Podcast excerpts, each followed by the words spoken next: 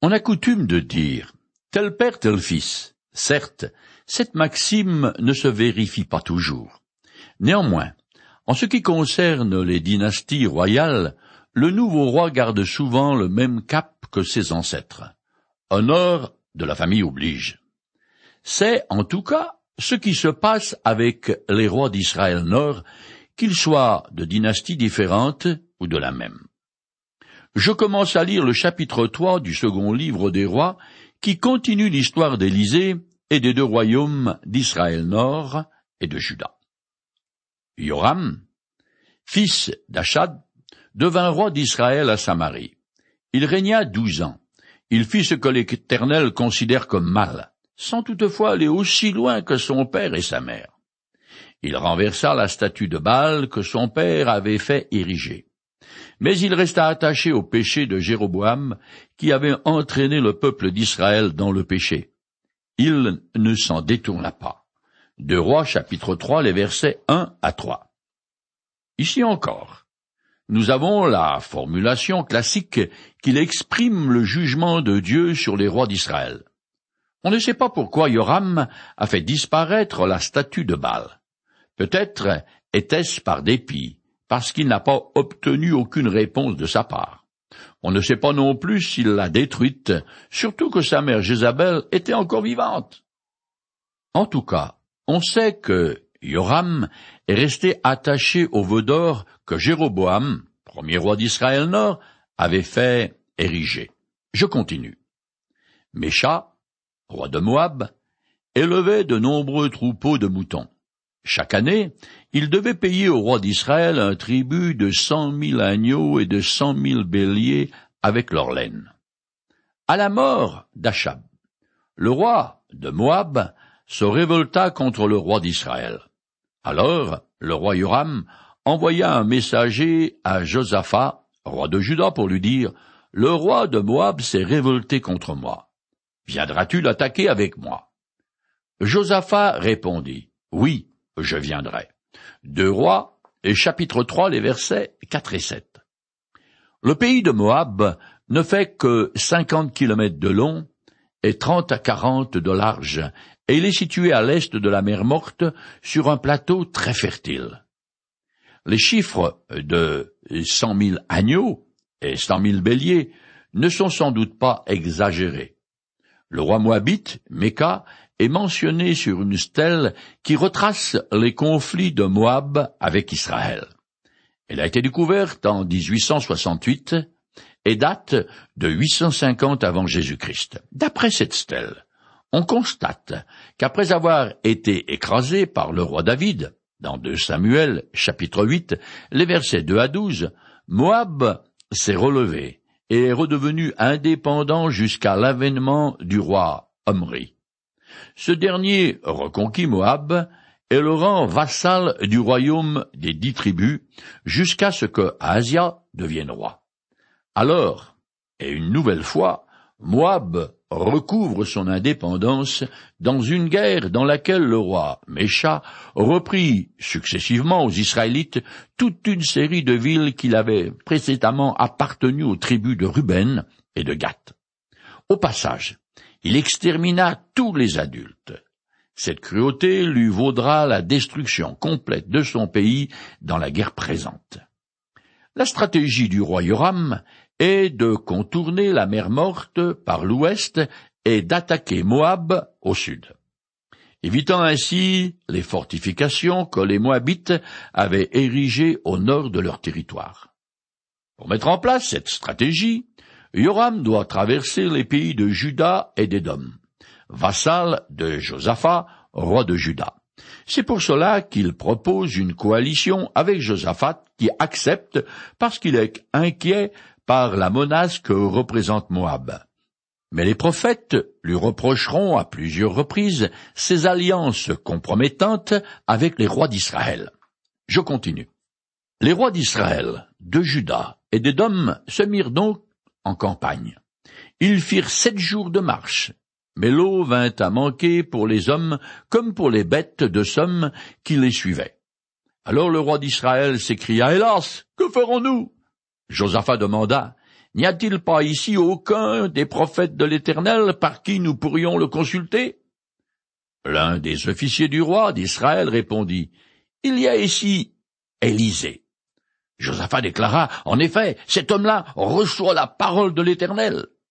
Le roi d'Israël, Josaphat, et le roi d'Édom se rendirent donc auprès de lui. Mais Élisée apostropha le roi d'Israël. Qu'ai-je à faire avec toi? Va donc trouver les prophètes de ton père et de ceux de ta mère. Alors le roi d'Israël lui dit, Mais non, c'est certainement l'Éternel qui a attiré ces trois rois ici pour les livrer aux Moabites.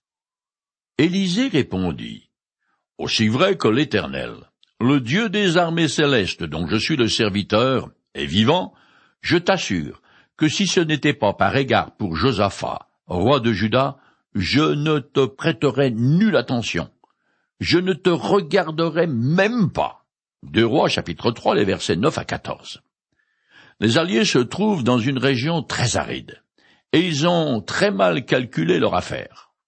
Le roi idolâtre, Joram, se désespère tandis que Josaphat cherche à consulter l'Éternel. Ces deux rois ont des attitudes tout à fait opposées. Élisée condamne Joram sans mâcher ses mots. Je continue en compressant. Maintenant, amenez-moi un joueur de harpe. Quand le harpiste se mit à jouer, l'Éternel se saisit d'Élisée qui dit, Voici ce que déclare l'Éternel. Creusez beaucoup de fosses dans le lit desséché de ce torrent. Ce ravin se remplira d'eau. Et vous aurez à boire, vous, vos troupeaux et vos bêtes de somme. Mais c'est encore peu de choses pour l'Éternel. Il vous donnera aussi la victoire sur les Moabites. Le lendemain matin, à l'heure de la présentation de l'offrande, de l'eau descendit du côté d'Édom, et la contrée fut inondée. Deux rois, chapitre 3, versets 15 à 20. Élisée accepte de rechercher la volonté de Dieu, et dans ce but, il demande à son joueur de harpe de jouer afin de parvenir à une certaine extase. C'est le seul exemple que nous avons de ce moyen de consulter l'Éternel de la part de l'un de ses prophètes. Dieu a fait qu'un énorme orage éclate sur les montagnes des dons qui provoqua des crues subites qui sont venues remplir les fosses que les soldats avaient creusées. Je continue. Cependant, les Moabites avaient pris position sur la frontière. Le matin, quand ils se levèrent, les soldats moabites virent en face d'eux des eaux rouges comme du sang, car le soleil se reflétait dans l'eau. Ils s'écrièrent, c'est du sang. Certainement les rois ont tiré l'épée l'un contre l'autre, et ils se sont mutuellement entretués. À présent, Moabites, courons au pillage. Et ils se précipitèrent sur le camp des Israélites. Mais ceux-ci surgirent devant eux et les battirent, puis les poursuivirent après les avoir mis en fuite. Ils pénétrèrent plus avant dans leur pays, et leur infligèrent une lourde défaite. Deux Rois, chapitre 3, les versets 21 à 24.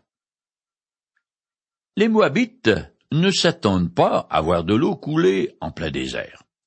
En voyant la réflexion du soleil et de la terre, qui est rouge à cet endroit dans la vallée, une illusion d'optique leur fait croire que c'est du sang une supposition plausible vu l'hostilité habituelle des trois nations engagées dans la bataille. Alors, les Moabites descendent dans la vallée, ce qui leur fait perdre l'avantage de leur position haut sur le plateau. Ils se précipitent pour piller et non pour livrer combat. Surprise. Ils sont nez à nez avec leur ennemi et se font battre à pleine couture. Je continue plus loin jusqu'à la fin du chapitre 3. Finalement, seule la ville de Kir à Richette reste intacte, mais elle fut encerclée. Quand le roi de Moab comprit qu'il ne pourrait résister à l'attaque, il prit avec lui sept cents soldats armés d'épées et tenta de se frayer un passage en direction du roi d'Édom. Mais il n'y réussit pas. Alors, il fit venir son fils aîné qui devait lui succéder sur le trône, et il l'offrit en holocauste sur le rempart. À ce spectacle, les Israélites furent si indignés qu'ils se retirèrent loin du roi et rentrèrent dans leur pays. Deux Rois chapitre 3, les versets 26 et 27. Les Moabites, survivants, sont retranchés dans leur capitale et une tentative de sortie échoue. L'heure est grave. Les rois païens du Proche-Orient considéraient les défaites militaires comme un signe que leur Dieu était fâché contre eux. Alors, aux grands mots, les grands remèdes.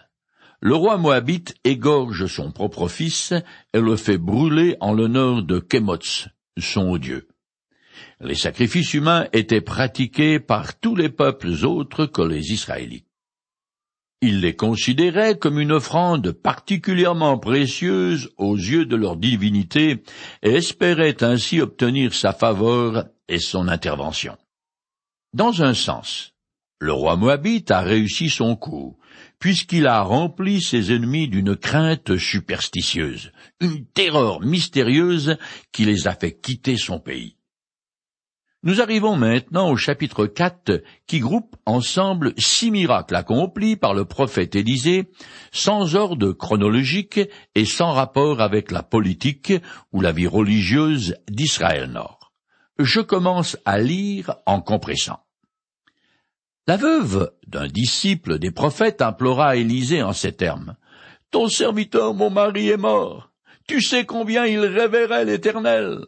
Or voilà, que l'homme qui lui avait prêté de l'argent veut prendre mes deux enfants et en faire ses esclaves. Deux rois, chapitre 4, verset 1. La vie des prophètes n'était pas celle des moines dans un cloître. La plupart sont mariés. Ici, le mari mort a laissé une ardoise que sa veuve ne peut pas acquitter. En pareille circonstance, la loi autorise le créancier à s'emparer des enfants. Exode chapitre 21 verset 7. Lévitique chapitre 25 verset 39. Cependant, quoiqu'autorisé, l'esclavage est assorti de règles humanitaires, et les esclaves sont rendus à la liberté l'année du jubilé. Mais bien évidemment, les créanciers outrepassent souvent leurs droits et agissent de manière cruelle. Amos, chapitre 2, verset 6, et chapitre 8, verset 6. Je continue. Élisée lui demanda, Dis-moi, ce que tu as dans ta maison? Elle répondit, Je n'ai plus rien d'autre chez moi qu'un flacon d'huile. Il dit alors, Va donc emprunter chez tes voisins autant de récipients vides que tu pourras. Puis tu rentreras chez toi. Tu fermeras la porte sur toi et tes fils, et tu verseras de l'huile dans tous ces récipients. La femme le quitta et fit ce qu'il avait dit. Lorsqu'ils furent tous pleins, l'huile s'arrêta de couler. Elle alla le raconter à l'homme de Dieu qui lui dit, Va vends cette huile, tu pourras rembourser ta dette et vivre, toi et tes fils, avec ce qui te restera. Deux Rois chapitre 4, les versets 2 à 7. On voit dans ce miracle qu'il existe un lien entre les ressources que possède le demandeur et le secours de Dieu. C'était aussi vrai pour Jésus qui a multiplié les pains et les poissons disponibles. En Orient, l'huile est la base indispensable de l'alimentation comme des soins du corps. Le nombre de récipients vides, sans doute des jarres que la veuve emprunte est une mesure de sa foi. Elle doit accomplir cette tâche à l'abri des regards indiscrets, car on n'est pas dans un cirque devant un spectacle de prestidigitation, mais dans une situation de détresse. Une fois toutes les jarres pleines, la veuve retourne vers Élisée, car elle ne veut pas disposer de cette huile sans son accord. Dieu ne se borne pas à donner à cette femme de quoi rembourser sa dette, mais il lui accorde ce dont elle a besoin pour subvenir à ses besoins. Je continue le texte. Un jour, Élisée passait par le village de Sunem. Une femme riche insista auprès de lui pour qu'il accepte de prendre un repas chez elle. Dès lors, chaque fois qu'il passait par ce village, il s'arrêtait chez elle pour manger. Elle dit à son mari, Je sais que cet homme qui passe toujours chez nous est un saint homme de Dieu. Nous pourrions lui construire une petite chambre sur le toit, et y mettre pour lui un lit, une table, une chaise et une lampe. Il pourrait loger là quand il viendra chez nous. De Rois chapitre 4, les versets 8 à 10. Élisée faisait des tournées pour visiter et encourager les prophètes et les familles pieuses. Sunem se trouve dans la plaine de Gisraël à 85 kilomètres au nord de Jérusalem. À cette époque, la plupart des maisons possèdent une seule lampe et on s'assoit par terre. Le mobilier prévu pour Élisée représente un confort que la plupart des gens ne peuvent pas se permettre. La condition sociale de cette femme sunamite contraste avec la veuve précédente que le créancier voulait croquer. Mais, que ce soit l'une ou l'autre, ces récits soulignent le souci de Dieu pour les femmes alors que dans les sociétés antiques elles étaient regardées comme inférieures aux hommes. Cette sunamite a beaucoup de qualités.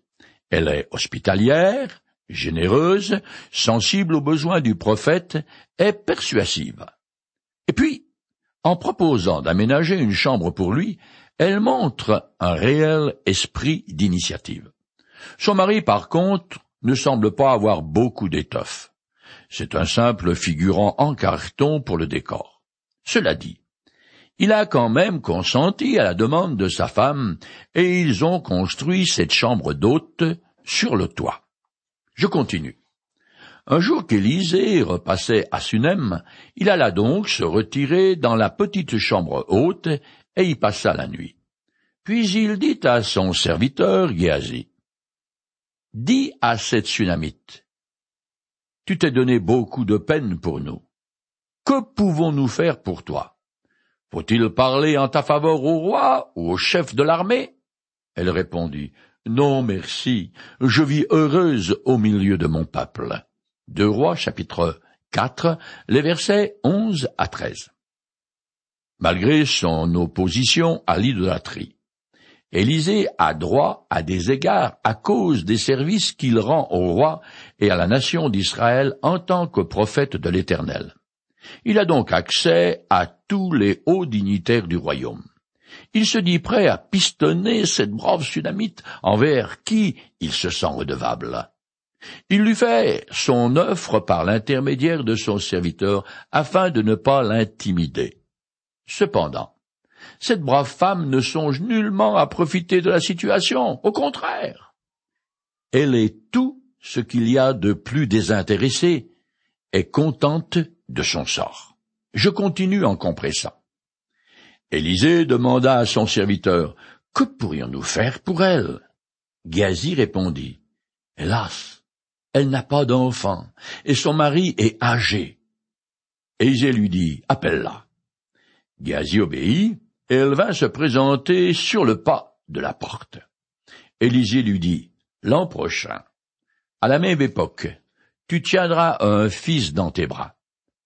Elle s'écria alors, que mon Seigneur homme de Dieu ne me donne pas de faux espoirs, moi qui suis sa servante. Cependant, cette femme devint enceinte, elle donna naissance à un fils exactement comme Élisée le lui avait prédit. Deux Rois chapitre 4, les versets 14 à 17. Ce couple n'a pas de fils et même pas d'enfant, et n'en aura jamais puisque le mari est vieux. Cela signifie que le nom de sa famille va s'éteindre, que ses biens vont passer à d'autres, et que cette femme sera bientôt veuve. Sans soutien et sans protecteur, un avenir bien sombre en perspective. Mais elle va expérimenter les paroles de Jésus qui a dit Celui qui accueille un prophète parce qu'il est un prophète recevra la même récompense que le prophète lui-même.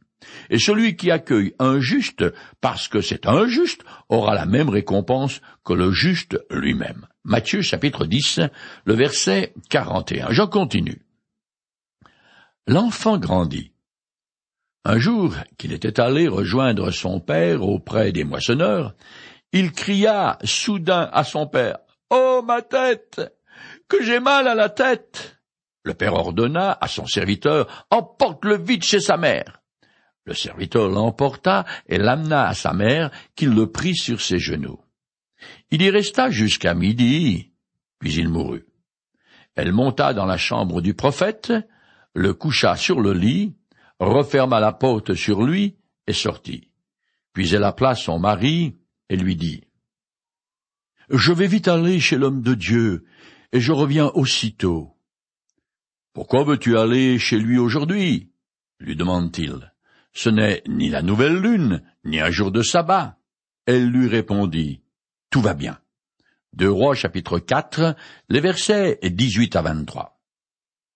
C'est le drame. L'enfant a sans doute subi une forte insolation, l'époque de la moisson étant la plus chaude de l'année.